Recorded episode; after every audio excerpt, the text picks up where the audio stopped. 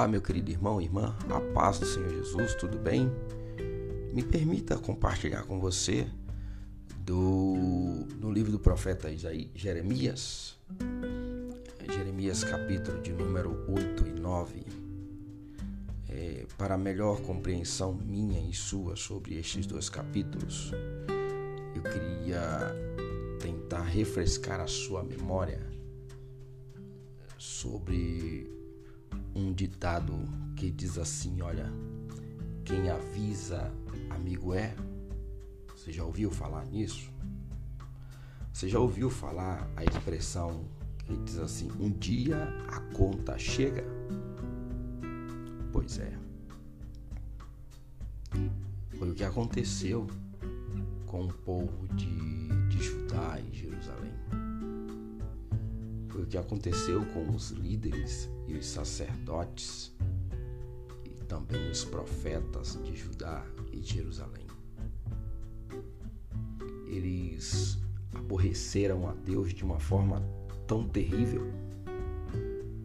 Eles foram obstinados, eles foram perversos, cruéis, abandonaram a adoração verdadeira ao Deus Todo-Poderoso e fizeram deles ídolos para si. Adoraram as suas imagens, adoraram os seus deuses, deram as costas para Deus. De maneira que a ira de Deus foi se aprofundando ou foi se o cálice da sua ira foi crescendo, foi enchendo de uma forma tão tamanha e não consigo nem te dar a, a largura e a profundidade dessa ira de Deus. Eu só sei que Deus usa palavras fortes e duras para aquele povo. E eu quero rapidamente alguns versículos destacar aqui para gente.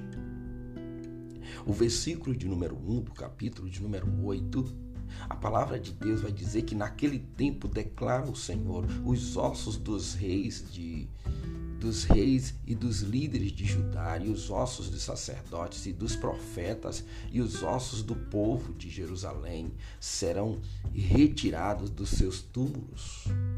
Não serão expostos, ou seja, ele diz, serão expostos ao sol e à lua e todos os astros dos céus que eles adoram, os quais prestam culto e os quais seguiram, consultaram e adoraram.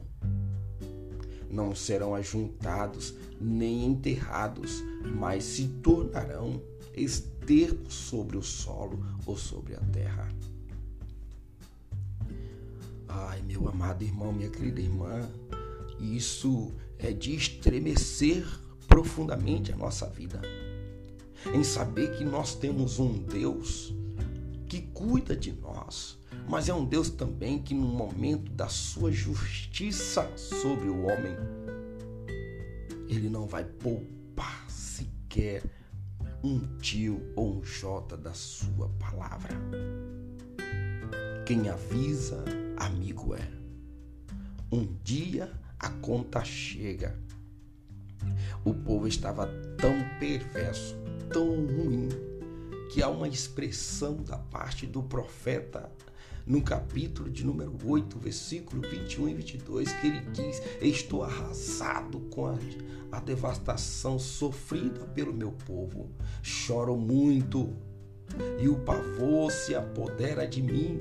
Não há bálsamo em Gileade, não há remédio, por que então não há sinal de cura para a ferida do meu povo?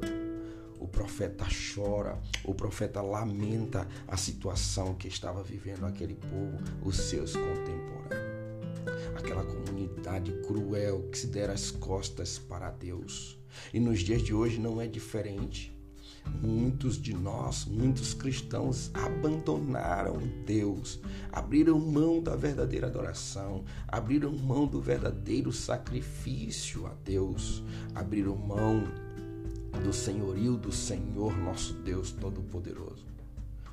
Jeremias chora, lamenta, Deus usa a boca desse profeta e no versículo de número 1 do capítulo 9 ele diz as suas lamentações, ele chora dizendo: "Ah, se a minha cabeça fosse uma fonte de água, e os meus olhos um manancial de lágrimas. Eu choraria noite e dia pelos mortos do meu povo. Ah, se houvesse um alojamento para mim no deserto, para que eu pudesse deixar o meu povo e afastar-me dele. São todos adúlteros, um bando de traidores, um povo cruel, obstinados, um povo de língua perversa, um povo traidor, um povo falso, irmãos e irmãs. Nos dias de hoje não é diferente um povo que quer tomar a glória para si, um povo que se vangloria daquilo que faz, daquilo que tem, um povo que deixou de glorificar ao Deus Todo-Poderoso e Criador de todo o universo para glorificar os homens pelaquilo que eles fazem. Ah, meu amado, e eu quero finalizar essa nossa reflexão no capítulo de número 9, versículo 23 e 24, que Deus repreende aquele povo e diz o seguinte: Assim diz o Senhor: Não se glorie o sábio em sua sabedoria, nem o forte em sua força, nem o rico em sua riqueza, mas em quem se gloriar, glorie-se nisto, em compreender-me e conhecer-me, pois eu sou o Senhor e ajo com lealdade, com justiça e com retidão sobre a terra, pois é dessas coisas que me agrado, declara o Senhor. Amado irmão e irmã, quem avisa, amigo é, um dia a conta chega ou nos voltemos o mais rápido possível para Deus, ou nós seremos quebrado, destruído pela ira do Deus Todo-Poderoso. Ou nós nos convertemos para vivermos uma vida cristã pautada na Sua palavra, ou seremos envergonhados por conta dos nossos pecados e das nossas falhas ou seremos expostos para que todas as pessoas vejam a vergonha e a miséria da nossa vida. É tempo de nos voltar ao Senhor. É tempo de nos humilharmos, de nos arrependermos. É tempo de nos enchermos da glória e da presença desse Deus. É tempo de esvaziar de nós mesmos e nos enchermos da glória do Deus Todo-Poderoso. Um dia a conta chega e quem avisa, amigo é. Que Deus em Cristo nos abençoe, que o Espírito Santo possa falar poderosamente ao seu coração, em nome de Jesus. Amém. Até a próxima gravação, em nome de Jesus.